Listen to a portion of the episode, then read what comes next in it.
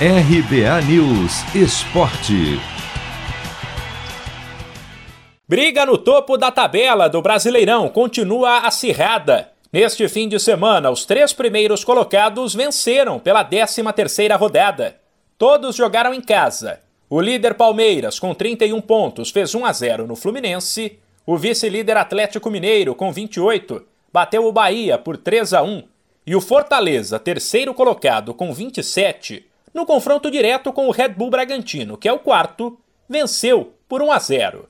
Já o Bragantino não perdeu a posição mas estacionado nos 24 pontos, viu o Atlético Paranaense, com 23, encostar.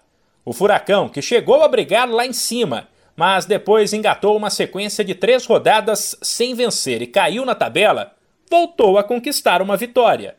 2 a 1 para cima do Inter, em Curitiba, resultado que manteve o Colorado em crise e na parte de baixo da tabela.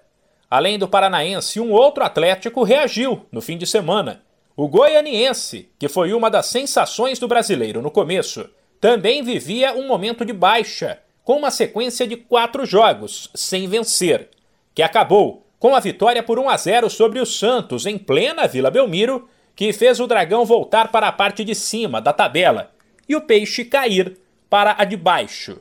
Onde está o São Paulo, que viu a crise aumentar ao ser atropelado pelo Flamengo por 5 a 1 no Maracanã com direito a três gols de Bruno Henrique. Estacionado nos 11 pontos, o time voltou para a zona de rebaixamento, enquanto o Flamengo segue em sexto, porém agora mais confiante após uma sequência de três vitórias no Brasileirão.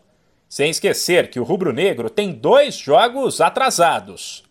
No confronto direto entre times da zona de rebaixamento não houve vencedor, e Grêmio e América empataram por 1 a 1.